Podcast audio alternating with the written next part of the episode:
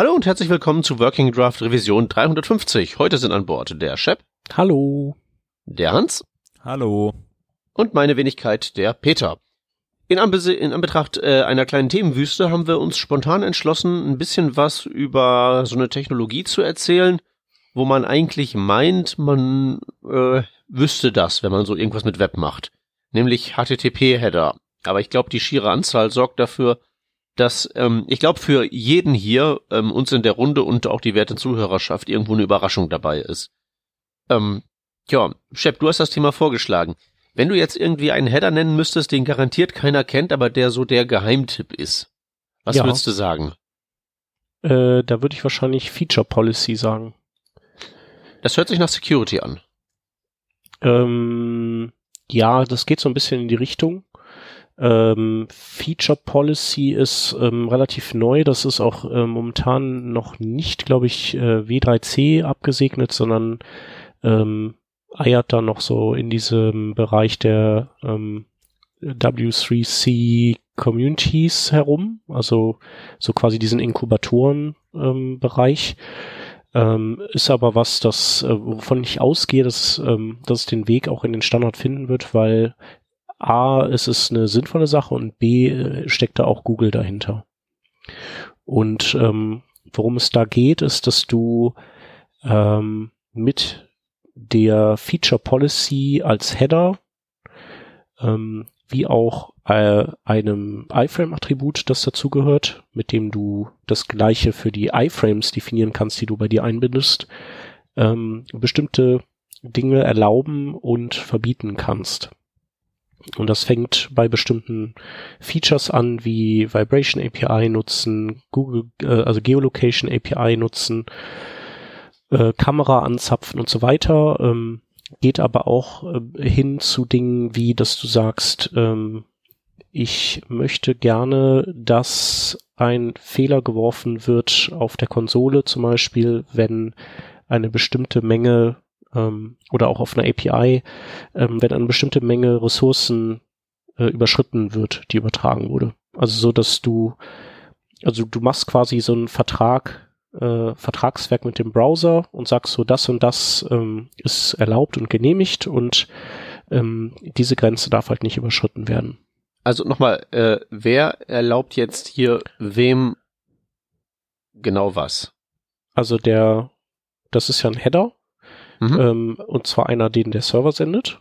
Der Browser okay. konsumiert die Seite, sieht diesen Header, ähm, den kann natürlich jetzt erst derzeit nur der Chrome auswerten und ähm, da steht dann drin, äh, Geolocation ist grundsätzlich nicht erlaubt. Oder Geolocation ist erlaubt, aber nur für das eigene Window und nicht für äh, darin befindliche iFrames oder sowas. Also wenn ich jetzt zum Beispiel einen Kartendienst einbette und sage Geolocation nur auf mir selbst, dann dürfte dieser, äh, dann wäre dieser eingebettete Kartendienst nicht in der Lage, dieses Feature zu nutzen, zum Beispiel. Genau. Das mhm. würde dann natürlich auch ein Stück weit äh, helfen äh, Richtung ähm, äh, DSGVO äh, Voraussetzungen erfüllen. Ähm, aber es, das wird halt besonders interessant und vielleicht ist das auch ähm, der Grund, warum ich damit jetzt hier um die Ecke komme, für Leute, die eben viel, viel Third-Party-Kram bei sich einbinden. Und ich bin ja, bin ja gerade ähm, hier bei der bei der Rheinischen Post oder bei der RP Online und ähm, da ist es so, dass wir ähm, einfach Werbung haben und die theoretisch unkontrolliert alles machen kann. Das ist ja so ähm, die, die Büchse der Pandora. Du bindest ein so ein Ding von denen ein und danach äh, entgleitet dir das sozusagen. Ja, es ist ja quasi ähm, sozusagen sich selbst mutwillig beigefügtes Cross-Site-Scripting.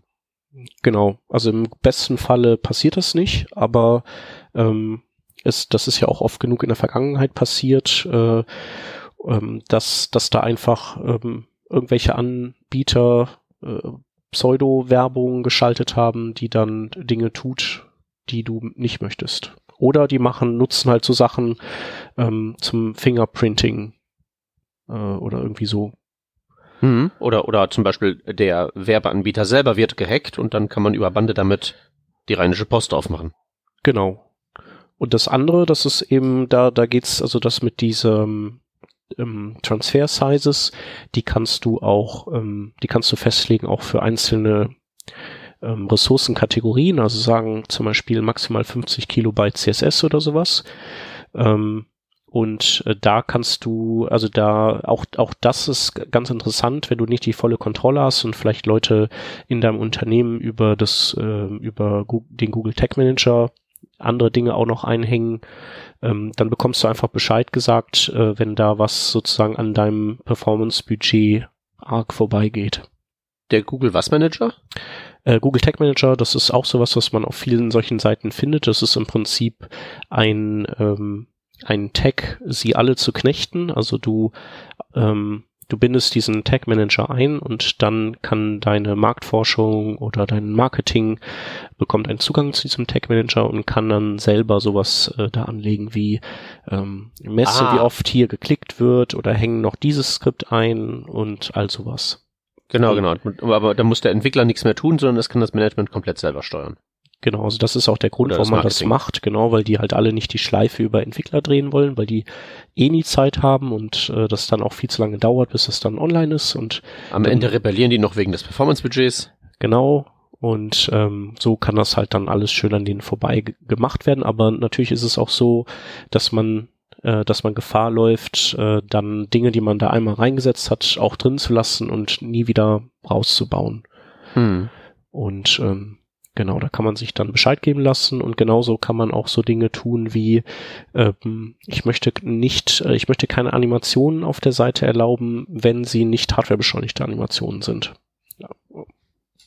Okay, und das welche Art von äh, was ist der Failure Mode dann, wenn die Animation nicht hardwarebeschleunigt ist? Kommt einfach nichts? Ähm, ich, ich glaube, dass dann einfach keine Animation läuft.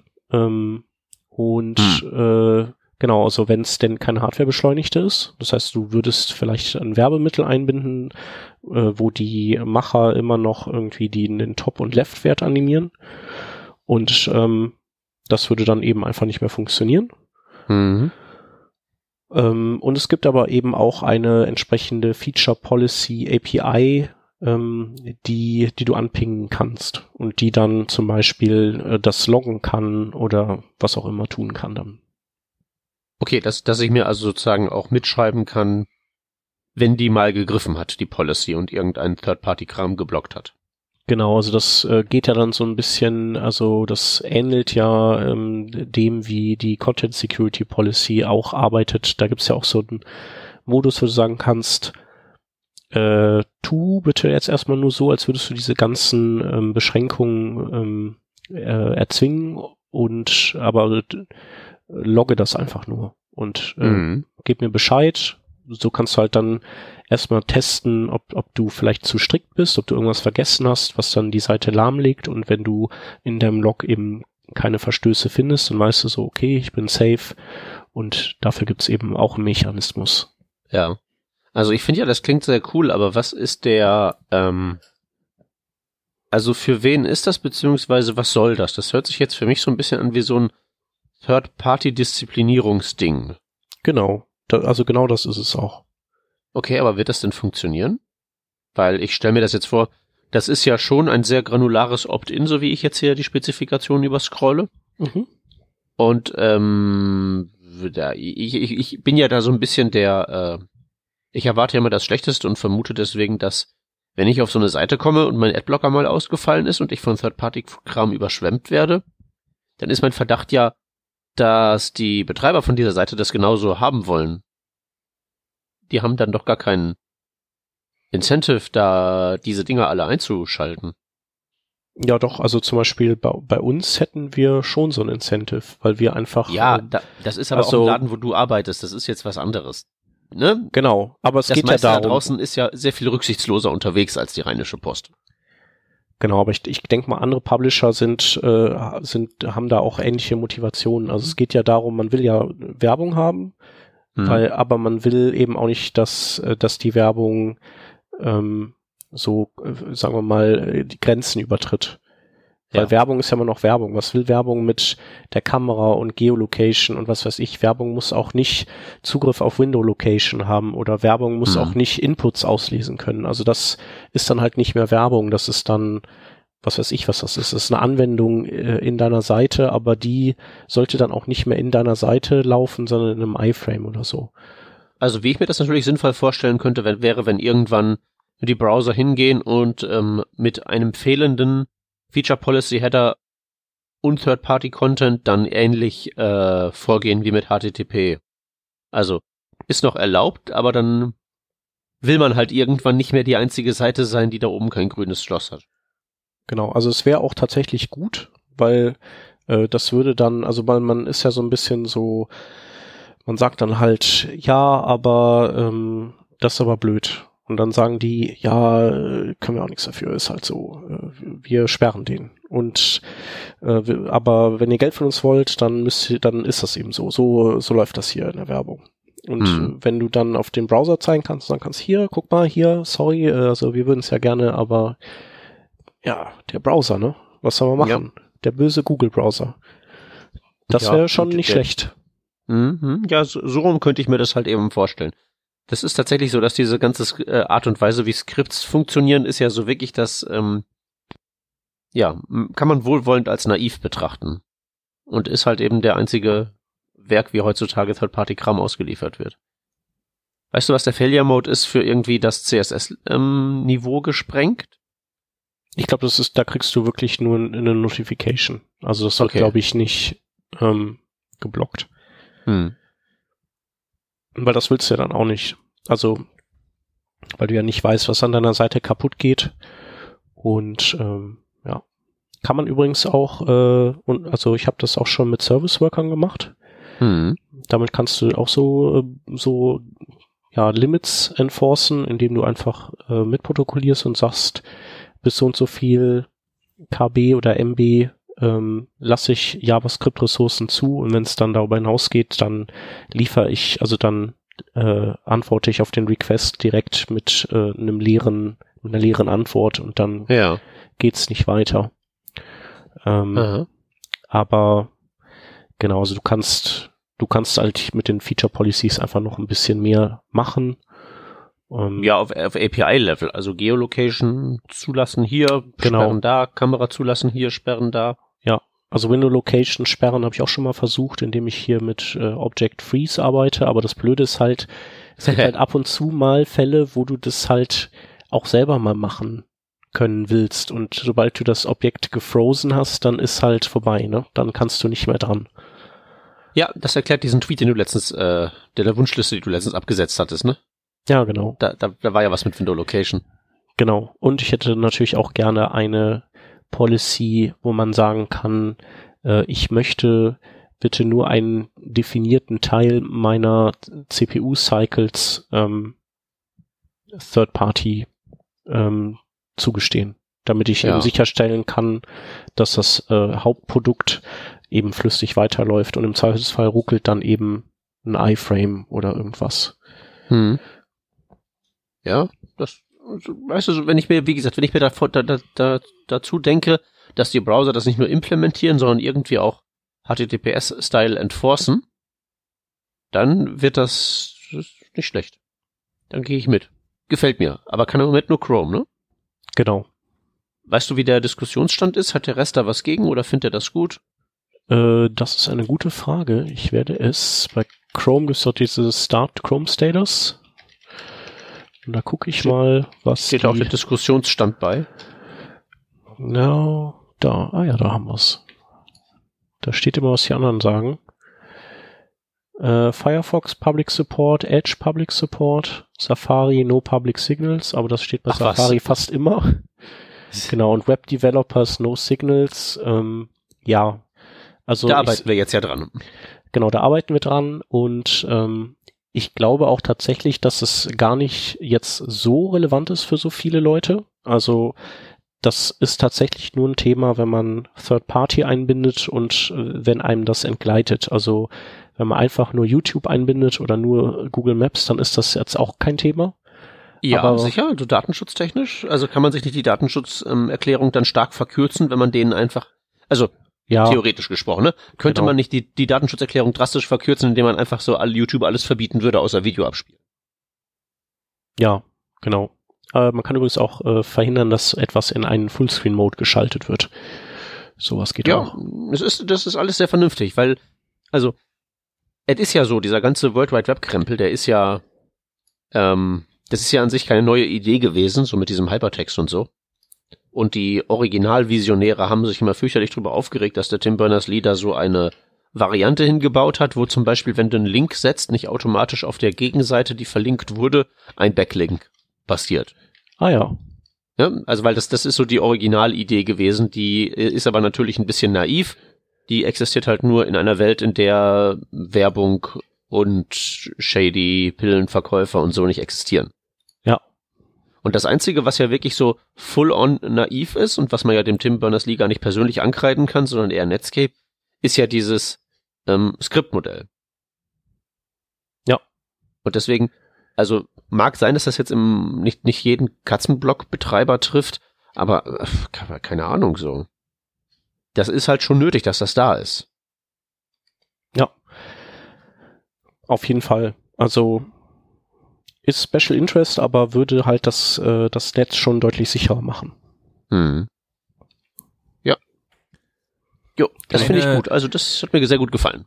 Sache, die eben schon angesprochen wurde, ähm, die ich persönlich auch äh, interessant finde, ist äh, die Content Security Policy. Ähm, das ist ja jetzt schon kein neues Thema mehr.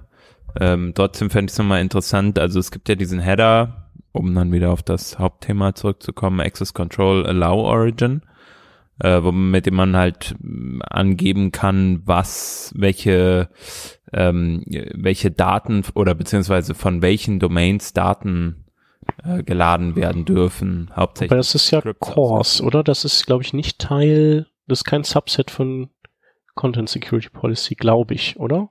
Ach Na, so. Doch. ist, wo die Ressource, Cross ist, wo die Ressource selber sagen kann, ob sie äh, Cross-Origin konsumiert werden darf, möchte.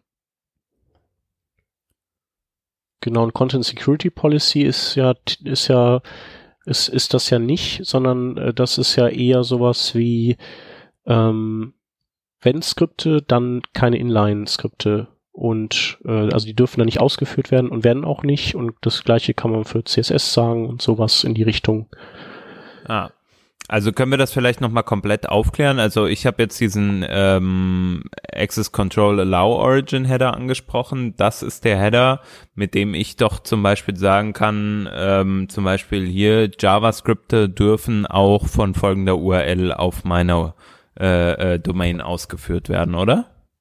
Genau. Das ist, das ist, wo, eine- wo eine Ressource selber sagt, ich bin eine API und ich bin äh, für das Konsumieren ähm, in and, auf anderen Origins, also mit anderer Host-Protokoll-Port-Kombo ähm, gedacht.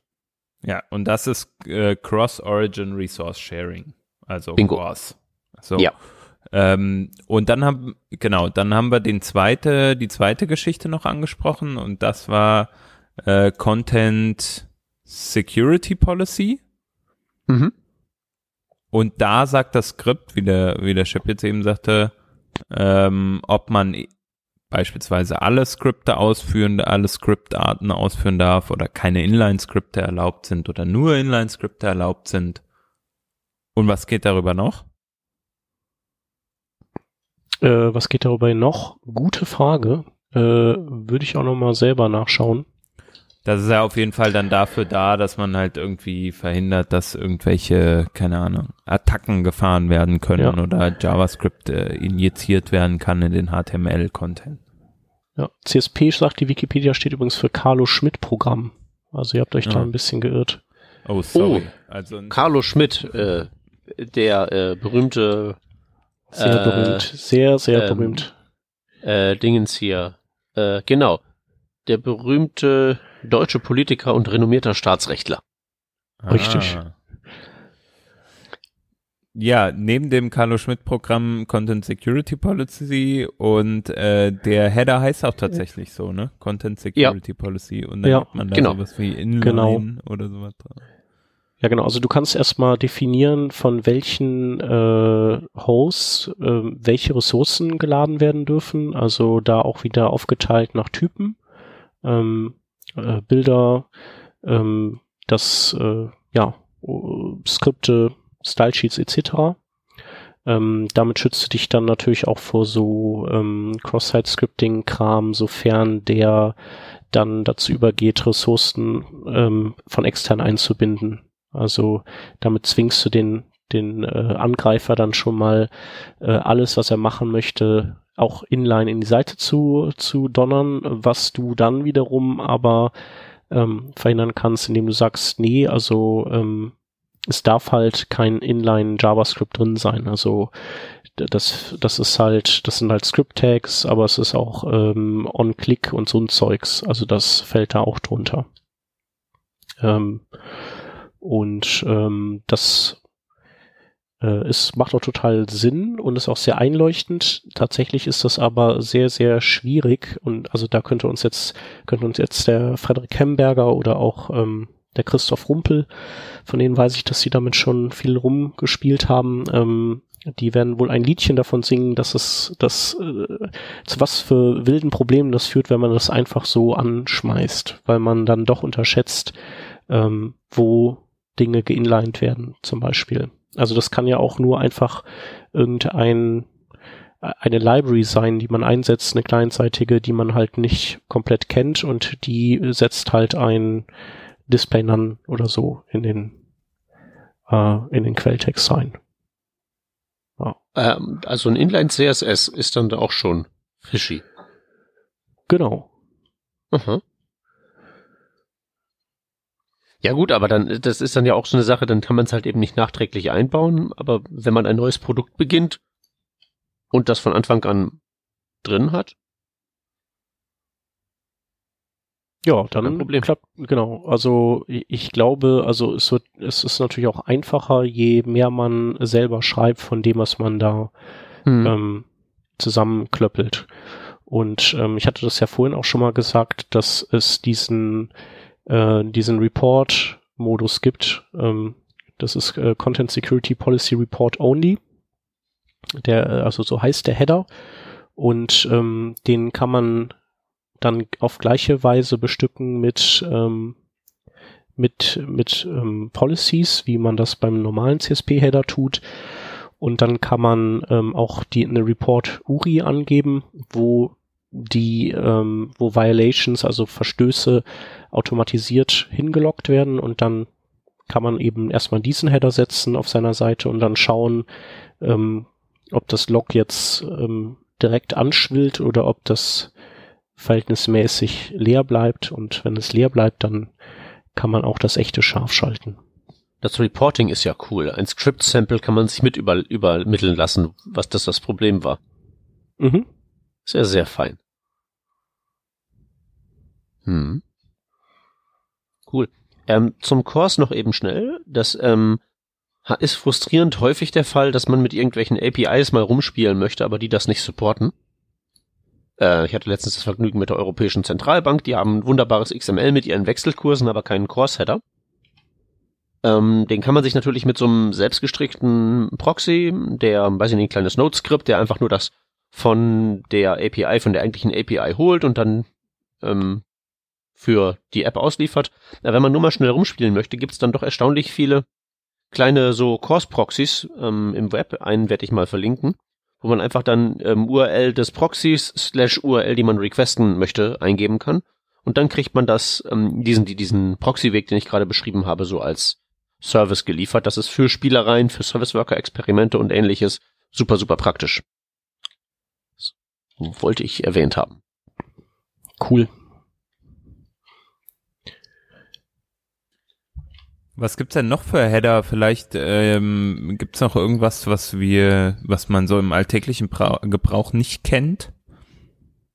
Äh, ich hätte da einen ähm, anzubieten. Ähm, jetzt habe ich schon wieder vergessen, wie er heißt. Den habe ich doch gerade erst noch recherchiert. Es war der ähm, Service Worker Allowed, genau. Genommen. Also äh, was? Worum geht's da genau? Service Worker allowed. Also man kann ja im Service Worker, ähm, wenn man den registriert, kann man ja einen Scope angeben. welche Teil-URL der Service Worker kontrollieren darf. Ähm, und die ist halt eben gescoped, wobei die ähm, Source vom Service Worker normalerweise das, äh, den maximalen Scope darstellt. Man kann halt nicht weiter zurück. Also man kann nicht irgendwie sagen, äh, wenn ich jetzt der Service Worker bin und ich liege in Scripts, dann kontrolliere ich alles, was auf der Domain stattfindet, sondern ich bin halt eben beschränkt auf Scripts normalerweise. Mit dem Service Worker Allowed Header kann man sich aber daraus äh, opt-outen und kann dann auch eben Scopes kontrollieren. Die muss man dann halt eben bei Register angeben, die normalerweise ähm, jenseits dieses Maximalscopes liegen. Oder man tut halt einfach die Worker.js ins, äh, ins Root und ist fertig. Das ist wahrscheinlich einfacher. Aber man Aber ja, könnte so. es umgehen damit. Man könnte es damit umgehen. So, und jetzt seid ihr gefordert, mich in Sachen äh, Header-Obskurität zu überbieten. Wer möchte? Ähm, also vielleicht nur mal schnell noch äh, security-mäßig hatten wir letztes Mal, als wir über Node gesprochen hatten, auch noch mal kurz irgendwie äh, diesen X-Frame Options Header genannt. Ah, ja. Ähm, der, den, den findet man eigentlich recht häufig, weil der auch, glaube ich, recht alt ist. Und äh, da kann man eben verhindern, dass die eigene Seite geframed in einer anderen läuft. Also man kann quasi, es kann keine andere Seite die eigene Seite äh, vielleicht in einem komplett 100% großen iFrame laufen lassen und damit halt dann der User denkt, er wäre auf unserer Seite. Das geht halt dann nicht. Genau. Ähm, genau, dann gibt's ja noch diese P3P-Header, die kommen, glaube ich, so aus der Microsoft-Welt. Ähm, die sind Das so. habe ich noch nie gehört. Nee. Äh, die sind so eine alte Variante, glaube ich, von vielleicht so eine CSP-artige Geschichte. Platform for Privacy Preferences Project. Ähm, genau. Und ähm, ich kenne mich damit aber auch nicht super aus. Ich weiß nur, dass, ähm, dass die auch eine gewisse Rolle gespielt haben bei dem, was man tun kann auf einer Seite. Und ähm, ja, die, die sind auch auf manchen Seiten gesetzt und genau. Ja, also wenn ich dann nach Google ist der erste Treffer, wo, sie, wo bei Stack Overflow einer fragt, was soll das eigentlich heißen, Mhm. der das gefunden hat. Und das nächste ist eine Erklärung bei Self-HTML, die sagt, setzte sich nicht richtig durch. Ähm, Punkt. Ja. Naja, das war halt, sind halt so die, die Anfänge gewesen und die haben halt auch, sagen wir mal, einen gewissen Schutz geboten bei den Browsern, die das halt konnten. Hm. Okay, Genau. jetzt bin ich obskuritätstechnisch geschlagen. Siehst du? Und das ist Äh. aber wahrscheinlich noch nicht mal das Schlimmste. Wieso, hast du noch was auf Lager? Äh, nee, aber es gibt bestimmt so Uralt-Header, die keine Sau mehr braucht. Also, Hm. also hier äh, bei Wikipedia gibt es sowas wie äh, den VIA-Header oder den Warning-Header. Allgemeine Warnung über den Umgang mit dem Body oder dem Body selbst. Wo man dann selbst sagen kann, ich bin fishy. Wahrscheinlich. Ich Genau. ähm, wollte vielleicht nochmal einen Header, der äh, vor zwei, drei, vier Jahren vielleicht auch nochmal ein bisschen Traction hatte, äh, in den Mhm. Raum werfen, und zwar der Do Not Track Header. Ja. Ähm, der ist ja meines äh, Erachtens nach so vor allem auch dafür da, um zum Beispiel dem Browser zu verstehen zu geben, äh, track, tracke den Benutzer jetzt nicht. Ähm, oder halt dann in internem Tooling halt auch äh, auswerten zu können, hier, ähm, wir sollten besser mal keine ähm, Skripte einbinden, die den Benutzer tracken. Genau. Also das ist aber in dem Fall ein, ein Header, den der Browser schickt, den der Server auswertet. Ne? Ein Anfrageheader, genau. Anfrageheader. Ähm, was wir jetzt gemacht haben, kürzlich beispielsweise, wir haben die diese Cookie Warning, die man ja mit äh, DSGVO auch dann nochmal überholen musste teilweise, äh, die haben wir jetzt an diesen Header gekoppelt. Also wenn zum Beispiel jemand dann ausoptiert aus äh, dem ähm, aus dem Tracking, dann haben wir einfach gesagt, okay, wir setzen keinen ähm, also wir setzen den Do Not Track Header, Header auf 1 ähm, und entsprechend haben wir dann in unseren Backend Services das ausgewertet, haben geguckt, wurde dieser Header gesetzt. Wenn der auf 1 ist, dann machen wir nix. Ähm, und wenn der auf Null ist, dann inkludieren wir unsere Skripte entsprechend. Ach so, also den Header sozusagen äh, nicht empfangen als App, sondern gesendet als App für den Rest der App. Mm, ja, beides, ne? Also wir empfangen den schon. Mhm. Ähm, und wenn der Benutzer aber eine Aktion, eine gewisse Aktion auslöst, wie sagt, ich möchte nicht getrackt werden auf unserer Webseite, dann benutzen wir diesen Header weiter. Ah, okay, damit setzt ihr den dann in die Welt, wenn der Browser den nicht in die Welt gesetzt hat. Genau, ja. Okay, das ist cool. Ja, aber da, ich glaube, der Ansem ähm, hat das mit seinem Colloc-Team äh, mal umgesetzt irgendwie, äh, so dass die irgendwie geschaut haben, ähm, wie setzt man das korrekt um, dieses Opt-out von von Tracking, weil das macht ja jeder Browser, soweit ich das im Hinterkopf habe, auch ein Stück weit verschieden. Kann das sein? Weiß da einer von euch was? Ähm, diesen Header hier? Ja. Mm, Oder gibt's da nur ich, 0 und 1? Also das ist eigentlich nur binär, soweit ich weiß. Und die Kompatibilitätstabelle ist gleichmäßig grün. Okay. Okay. Dann hab Die, ich die da spannende Frage wäre ja, wär ja auch ehrlich gesagt eher, was machen, was machen Dienste damit? Ja, Ja, also, da war ja, da, kann- da kann ich, äh, da, da habe ich äh, auch mal in der Kolumne was drüber geschrieben, hier in der Screen Guide, ähm, dass der, ich glaube, der Internet Explorer äh, 9 hat das ja, ne, 10 hat das eingeführt, meine ich. Also Mhm. so, dass der, dass dieser Header, ähm, die haben halt gesagt, oder die, die haben dann halt so mit der Werbewirtschaft dann das so ausgehandelt und haben die, okay, gut, dann machen wir diesen DNT-Header und dann hat äh, Microsoft gesagt, dann machen wir beim Internet Explorer 10 den Do Not Track Header standardmäßig auf 1. Also wir drehen das quasi um und die User, die dürfen dann, wenn sie möchten, den auf 0 setzen und äh, damit signalisieren, dass sie getrackt werden wollen. Und äh, diese Ankündigung hat dann die Werbeindustrie ähm, dankend aufgegriffen und gesagt, also wenn die das machen, dann würden sie sich jetzt auch nicht mehr an DNT halten und dann wäre das alles, also dann alles null und nichtig. Ja gut, ähm, haben sie halt so lange gesagt, bis halt dann die EU um die Ecke kam. Ja, ich weiß nun trotzdem nicht, inwiefern das äh, dieser DNT-Header ähm, da äh, eine Relevanz hat in dem Kontext. Ähm, Mhm. Ja. Oder ob die EU das eher so sieht, dass man eben in jedem Fall befragt werden muss, was, was man möchte und was nicht. Und Naja, ähm, musst, musst, du, musst, du, musst du befragt werden, äh, wie, wie du es findest, wenn du ein Schild vor dir herträgst, wo drauf steht, wie du es ja, ja, findest? nee, eigentlich nicht, aber ähm, Also ich, ich weiß halt ich- nicht, ob DNT, ob das, äh, ob das eben da äh, irgendwie jetzt zu mehr Traktion kommt. Naja, sagen wir mal so, es ist ja zumindest, zumindest mal äh, so, wie Hans das gerade beschrieben hat, wenn das so eingesetzt wird, dann ist es ja sozusagen einfach auch nur eine, ähm, dann fungiert es ja quasi als Leitplanke. In, innerhalb derer sich dann Technik konkretisiert, was sich das Gesetz gedacht hat.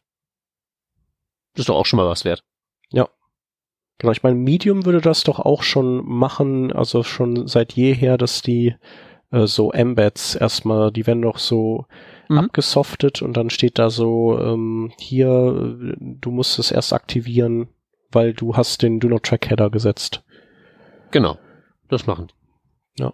Also das finde ich schon cool, sehe ich, habe ich aber sonst nirgendwo gesehen und sehe ich auch immer noch nicht so viel, trotz DSGVO, lustigerweise. Ja, das Ding ist halt eben auch, ähm, also weil das, das, das, das Ding, wogegen das ja eigentlich opponiert, äh, also dieser ganze Do Not Track, die ganze Do Not Track Idee ist ja tatsächlich mehr so das im Hintergrund sich befindliche. Und du hast das halt eben bei so einer Publikationsplattform, wo sie die Videos wegblocken, da hast du überhaupt mal die Möglichkeit, das auch zu sehen. Also, weißt du, was ich meine? Du merkst halt ja nicht, ob ja ein Skript dich jetzt trackt oder nicht. Das kriegst du ja im Zweifelsfall Ja. gar nicht mit. Nee, nee.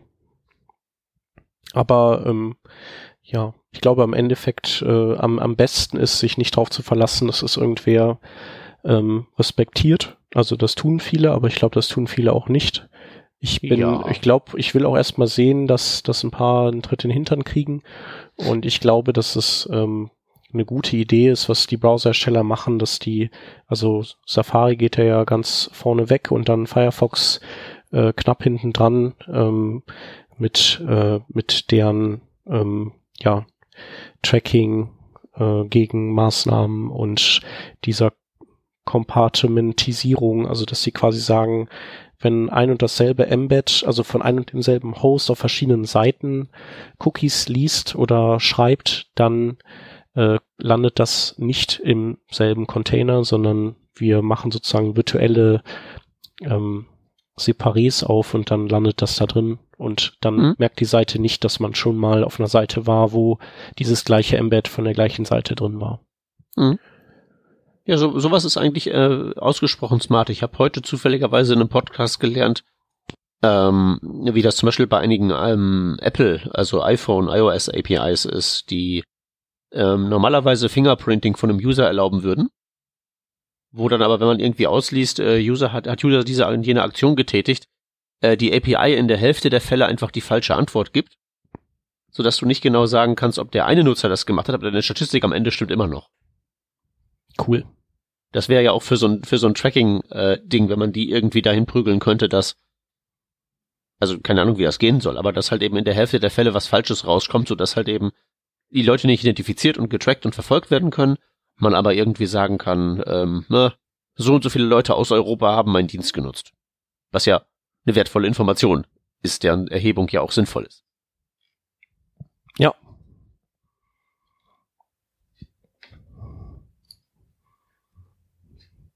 Gut.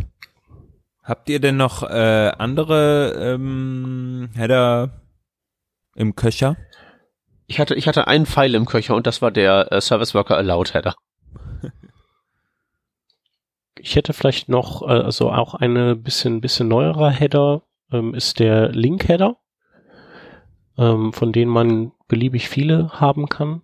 Ähm, und man kann all die Dinge, die man äh, im HTML-Head einer Seite in Link-Elemente hineinsteckt.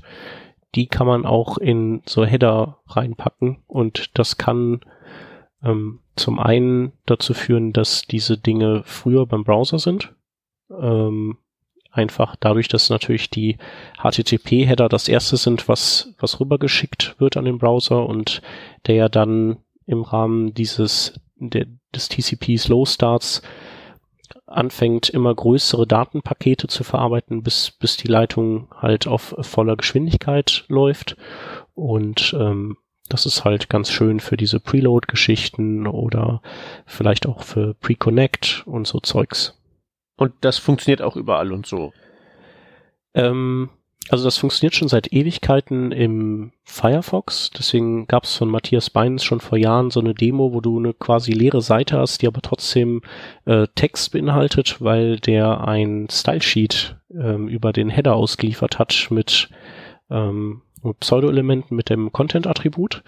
Und ähm, ich glaube mittlerweile, dass auch der, der Chrome das kann, also schon was länger.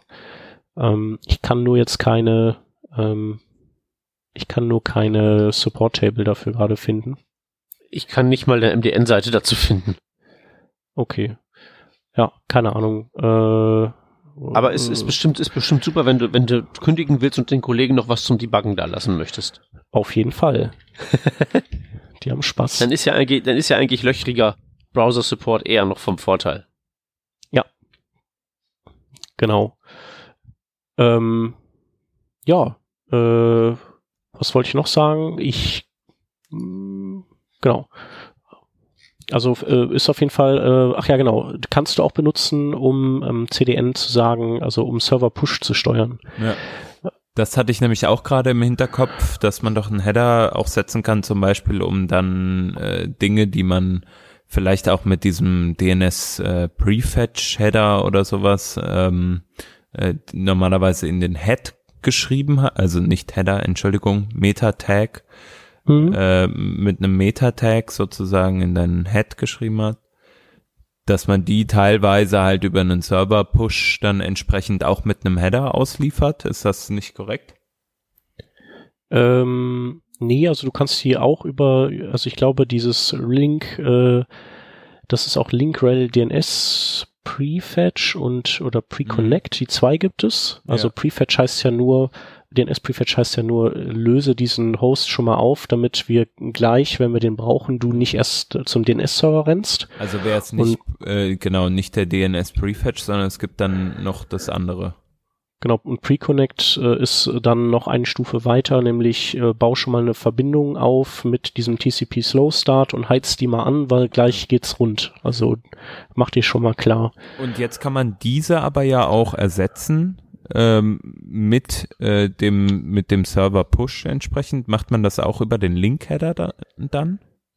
Äh, ja, das ist dann aber die, das ist dann wiederum Preload, der Preload-Header, Mhm. der, ähm, also wenn du die meisten CDNs, wie zum Beispiel Fastly, die Server Push unterstützen, Ja. die, ähm, wenn die von deinem, vom Origin, also von deinem Server einen solchen Header bekommen, dann setzen die den bei sich intern um in ein Server Push Kommando.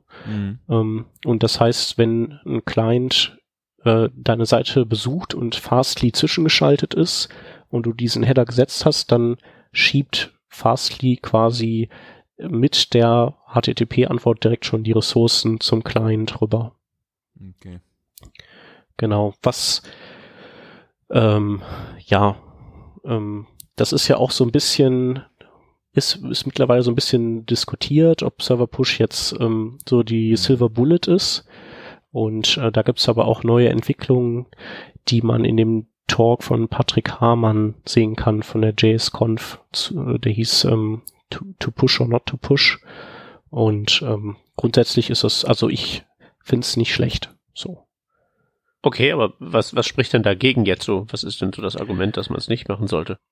Also dagegen spricht eigentlich, dass, dass, ähm, dass äh, Server Push eben nicht Rücksicht nimmt auf vielleicht schon gecachte Ressourcen im Client. Okay. Und da ist aber in Planung, dass man so, ähm, dass, dass es neue Header gibt. Damit sind wir, haben wir den Bogen aber auch wieder geschlossen zu unserem Thema heute. Ähm, die nennen sich ähm, Cache Digests und da schickt eben der Browser einer Seite mit, was in seinem lokalen Cache schon sozusagen an Ressourcen liegen. Das macht er aber im Prinzip nur über so, eine, so einen Hash-Wert der, der Dateien, damit der Server dann weiß, ah, okay, guck, der hat ja schon die aktuelle Version, da brauche ich jetzt gar nicht äh, mehr Server-Push anwerfen für den. Genau. Okay, und das, das ist aber dieser Cache Digest. Das ist jetzt noch so eine sehr experimentelle Angelegenheit, wenn ich das jetzt gerade richtig sehe. Genau, das, also das ist jetzt in der Diskussion und das kommt irgendwann. Also das ist momentan, wird das, ist das glaube ich noch nirgendwo, ist das alles graue Theorie und noch nicht Okay. Genau. Ähm, aber das bringt mich auf noch was anderes, was ich hier nicht in der Liste drinstehen habe, aber ähm, Client-Hints. Hab, von denen habt ihr Ah. bestimmt auch schon mal gehört, oder? Von denen habe ich gehört, ja. Genau, das sind auch ähm, Header. Und ähm, da sagt, äh, da gibt der Browser dem Server einfach noch ein paar mehr Informationen über sich. Äh, zum Beispiel ähm, seine, also die, die ähm, Screendichte, damit eben das passende, das Retina-Bild ausgeliefert werden kann oder nicht. Ähm, und äh, also ich meine, das kannst du ja auch über CSS regeln und auch über Picture ähm, Element. Picture Element, genau. Äh, aber bei Pixeldichte sollte man ja das Image Element und äh, Dingens hier, Source Set nehmen. genau, und äh, so, so Sachen kannst du eben dann aber an so, so Header abwälzen, dass du eben sagst, ähm, ich, ich ähm, nehme Komplexität aus meinem HTML und CSS raus und ähm, dafür werte ich serverseitig eben diese Angaben aus. Mhm. Was, was steht da üblicherweise drin? Neben so einer Pixeldichte könnte es auch irgendwie sagen, also, weiß ich nicht. Was, was, was würde da noch so normalerweise mitkommen? Ähm, also ich sehe jetzt hier erstmal nur ähm, äh, Screendichte und äh, CSS-Pixel-Größe. Mhm.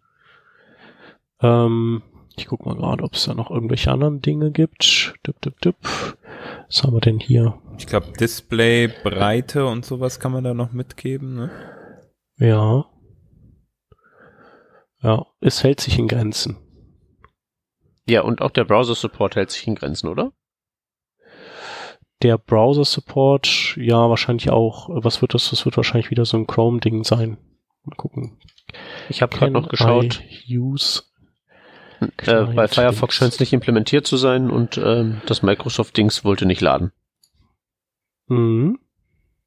Can I use sagt, nur Chrome kann das. Ja. Ja.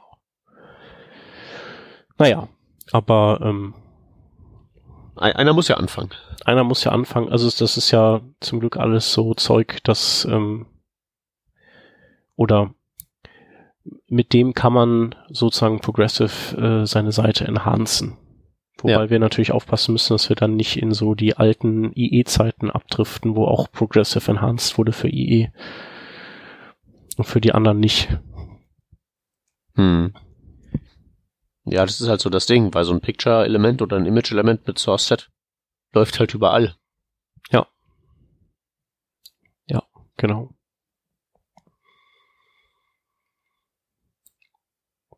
Gut, hm. also ich habe keine Header mehr auf Lager. Ihr?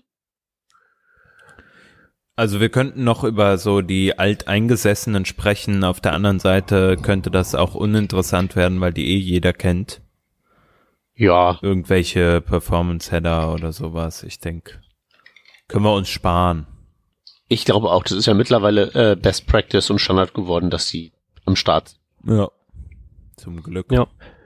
Es gibt aber doch noch einen Header, der mir noch einfällt und der Ach. ist auch eher spannend. Und zwar gibt es nicht einen Header, mit dem man ähm, einen Ausschnitt aus einem Sprite-Sheet auch ähm, anfragen kann? Oder ist das einfach nur, äh, ist es eine URL-Erweiterung gewesen? Äh, da das kann man. ich jetzt zum ersten Mal. Äh, ich guck gerade mal. Tipp, tipp, tipp. Äh, hm, da gab es auf jeden Fall was. Aber ich kann das nicht mehr. Ich glaube irgendwie so. Ist das eine, vielleicht so ein, so ein Range-Dings? Ja, so in der Art wie Range. Aber ich glaube, das war eher so Rect und dann Klammer auf oder irgendwie sowas in der Art. Das hört sich mir nach so einer, ich implementiere das mal. Ja, für mich genau. alleine als und weniger so ein Ach so. Browser. Nee, nee. Das war schon, da ging es auch so. Ich glaube, es war bei einer URL. Hm. Damit hat das nichts mit Headern zu tun. Ja. Ja, daran, daran meine ich mich auch erinnern, das mal gesehen zu haben. Genau, ansonsten ähm, performancemäßig vielleicht noch äh, der äh, Content, äh, nee, Transfer Encoding Chunked ist auf jeden Fall cool, wenn man das hinkriegt, ähm, weil man dann eben äh, so häppchenweise den das Zeug überträgt. Also das wenn man das machen kann, ist das auf jeden Fall cool. Äh, und meistens hebelt man das mit gzip aus. Das heißt, wenn man äh, halt, stopp, also äh, erstmal musst du erklären, was das heißt, äh, wenn man das kann. Ähm, also wenn man das kann, dann kann man äh, stückchenweise eine Ressource an den Client schicken und der kann die stückchenweise schon verarbeiten. Also warum, warum sollte man das nicht können können? Ähm, warum man das nicht können könnte, äh, ist, wenn man ähm, GZIP-Kompressionen anwirft und man das Pech hat, dass die Implementation, die man da nutzt, eben das gesamte File ähm, puffert, um das zu komprimieren ah. und in einem Stück rüberschickt und äh, dann diesen Chunked, äh, dieses Transfer Encoding Chunked eben nicht mehr aktiv ist. Und, und korrekterweise müssten die Chunks einzeln gesippt sein. Genau, und das spielt eine Rolle für die ähm, Time to First Paint im Prinzip, weil du, wenn du, also ich meine, das tun wir ja alle, ne? Wir sind ja alle performance-affin und äh, befolgen Best Practices und deswegen komprimieren wir ja unsere HTML-Dateien alle. Aber wenn das eben ein großes Dokument ist, äh, wie zum Beispiel eine RP-Online-Startseite, dann ist das trotzdem ein, ein Dickschiff und dann äh, rendert die einfach nicht los, weil erstmal dieses äh, komprimierte Dickschiff darüber übertragen werden muss. Hm. Und äh, bei Chunked ist das eben was anderes. Da kann der Browser direkt vom ersten Augenblick an anfangen, ähm, progressiv das HTML aufzubauen. Das ist ja so ein streamendes Format und dann eben der Ressourcenscanner kann kann dann äh, die verschiedenen Ressourcen schon mal rausfischen und die holen gehen.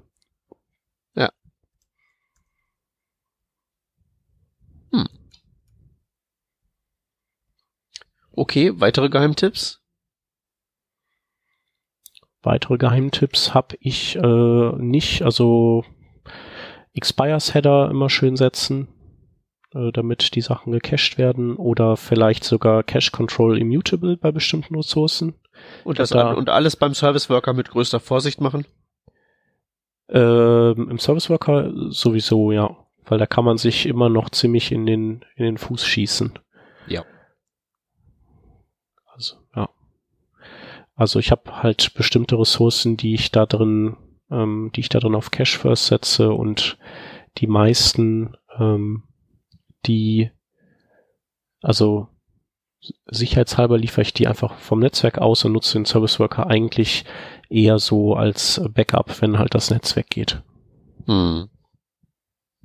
Ach so, also äh, in deinem Fetch-Händler dann äh, Network First und Cache als Ersatz. Genau. Ja, mhm. einfach weil äh, das auch, also ähm, das einfach noch so zusätzliche kognitive Last erzeugt, wenn man eben äh, bedenken muss, dass man beim ersten Request jetzt erstmal die gecachte alte Version kriegt dessen, was man eigentlich sehen will. Also so wie damals beim App Cache. Ähm, so wäre das ja, wenn man jetzt sagen würde, ähm, ich, äh, ich glaube, das heißt ja stale while revalidate, also gib mir erstmal das Cache gecachte, während du im Hintergrund das frische dir ziehst und den Cache ablegst. Aber dann ja. siehst du das ja erstmal nicht. Und ja, das kann man auch halt machen. In, in, innerhalb, so, innerhalb eines App-Modells macht's halt Sinn. Ja. So, also installiere das Update, während du noch in der alten Version rumklickst.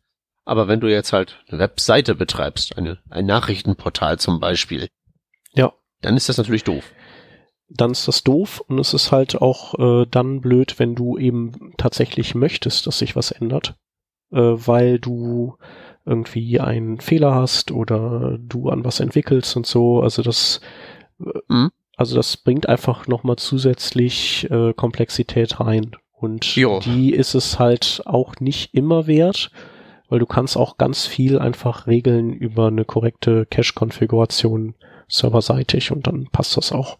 Ja, je nachdem, was du willst, ne? Ja. Genau. Ja.